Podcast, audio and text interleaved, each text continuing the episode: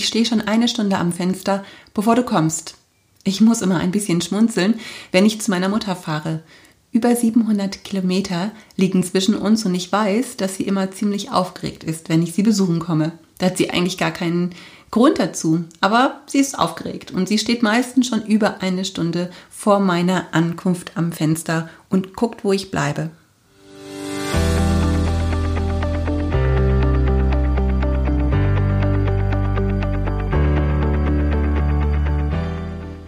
Herzlich willkommen bei diesem Podcast Body, Spirit, Soul, Leb dein bestes Leben.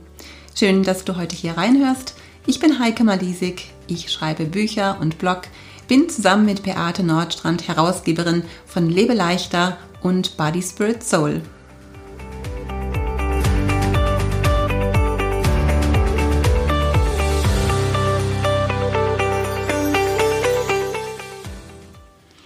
Ja, so sind sie, unsere Eltern. Sie stehen am Fenster und warten auf uns. Das hat mir auch mein Mann mal erzählt. Er ist bei seinem Opa und seiner Tante groß geworden. Der Opa hatte vier Kinder, drei davon wohnten in einer etwas äh, weiter weggelegenen Stadt und mein Mann ist ähm, bei ihm und äh, der Tante auf dem Land groß geworden und erinnert sich eigentlich auch immer ganz gerne an seine Kindheit zurück.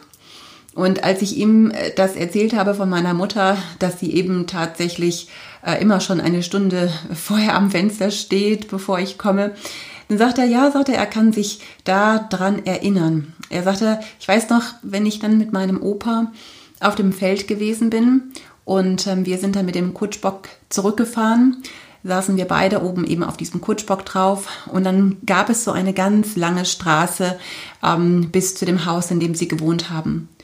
Und äh, der Opa hat immer Ausschau gehalten nach seinen Kindern. Er hat selten etwas gesagt, aber in seinem Blick konnte mein Mann diese Frage erkennen. Sind sie vielleicht da? Kommen Sie heute? Und wenn dann tatsächlich eins der Kinder zu Besuch kam, dann war die Freude riesig. Aber auch die Enttäuschung war zu spüren, wenn sie wieder nicht gekommen waren. Durch die weite Entfernung besuche ich meine Mutter nicht ganz so oft. Ich wohne ja in Süddeutschland und meine Mutter lebt in Bremen. Aber ich versuche mindestens dreimal im Jahr nach Bremen zu fahren. Aber ich telefoniere manchmal täglich mindestens aber drei bis viermal die Woche mit ihr. Und immer rufe ich sie an. Sie ruft mich eigentlich eher selten an. Dann sagt sie immer, weißt du, ich will dich ja nicht stören, du hast ja immer so viel zu tun und ich will dich auch nicht nerven oder dann ist das auch vielleicht mal unpassend und dann sage ich immer, Mama, du kannst mich zu jeder Zeit anrufen, das ist überhaupt gar kein Problem und wenn ich dann mal keine Zeit habe, dann sage ich einfach, es passt jetzt gerade nicht. Und dann sagt sie zu mir, nö, sagt sie, dann bin ich ja beleidigt. Also es ist ganz lustig mit meiner mit meiner Mutter und die Leute wundern sich manchmal, wenn ich das erzähle, dass ich so oft anrufe äh, und sagen, echt, so oft telefonierst du mit deiner Mutter? Und ich ähm, denke dann immer, ja, warum denn eigentlich nicht? Weißt du, meine Mutter lebt alleine. Sie hat nicht viele Menschen, mit denen sie reden kann. Und ich breche mir überhaupt keinen ab, mir anzuhören, was sie am Tag erlebt hat. Und das tut ihr gut und mir tut es auch gut. Das hält einfach ähm, unsere Beziehung lebendig. Ich weiß nicht, wie dein Verhältnis zu deinen Eltern ist. Vielleicht ist es richtig gut und dann kannst du richtig dankbar sein.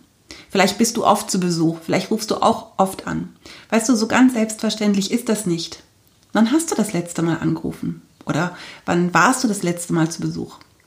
Vielleicht ist ja deine Situation noch eher schwierig. Generationskonflikte sind ja äh, manchmal auch unumgänglich. Aber weißt du was?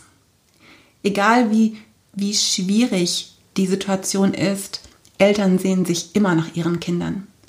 Sie stehen an diesem Fenster, schon lange bevor du um die Ecke kommst. Und sie halten Ausschau. Und sie fragen sich, kommt sie heute? Oder ruft sie an? Und vielleicht ist es ein bisschen ähnlich wie bei dem Vater des verlorenen Sohns. Diese Geschichte findest du in der Bibel im Lukas-Evangelium. Da ist der Vater auch der, der Ausschau gehalten hat. Ähm, wenn du die Geschichte nicht kennst, da waren einfach diese beiden äh, zwei Söhne und der eine Sohn hat gesagt, er möchte gerne sein Erbe ausgezahlt bekommen und ist dann gegangen und hat dann das ganze Geld verprasst und ist dann irgendwann bei den Schweinen gelandet und hat irgendwann Reue gezeigt und kam zurück.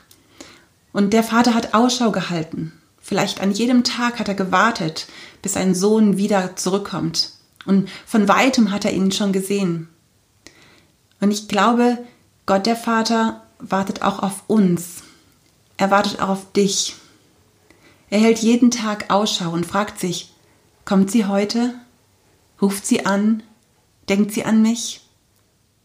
Und vielleicht bist du jetzt nicht so ein verlorener Sohn oder so eine verlorene Tochter, aber wie sieht deine Beziehung zu Gott aus, zu Gott dem Vater? Weißt du, ich glaube, dass Gott jederzeit an diesem Fenster steht und Ausschau hält nach mir und nach dir. Und ich glaube, dass sein Gesicht anfängt zu leuchten, wenn du um die Ecke kommst, wenn du bei ihm anklopfst. Und ich stelle mir das vor, wie er zur Tür rennt und sie aufreißt und mit offenen Armen dasteht, um dich zu umarmen, um mich zu umarmen. Da geht sein Herz auf, da fließt seine ganze Liebe zu uns. In der Bibel steht, wer sucht, der findet und wer anklopft, dem wird die Tür aufgemacht. Nimm dir doch heute mal wieder Zeit für deine Eltern. Ruf sie doch mal wieder an oder besser noch, besuch sie mal wieder. Einfach so. Nimm dir doch heute mal wieder Zeit für Gott, deinen Vater. Ruf ihn doch mal wieder an oder besser noch, besuch ihn mal wieder. Einfach so. Du zauberst Gott ein Lächeln ins Herz und er sehnt sich so sehr nach dir und er wartet da an diesem Fenster und hält Ausschau nach dir. Ja, das war nur ein ganz kurzer Impuls heute, aber ich hoffe, er hat dein Herz berührt. Ich wünsche es mir und ich wünsche dir jetzt eine richtig gute Gemeinschaft mit deiner Mama oder deinem Papa oder mit deinem Vater im Himmel. Bis zum nächsten Mal. Deine Heike Malisik.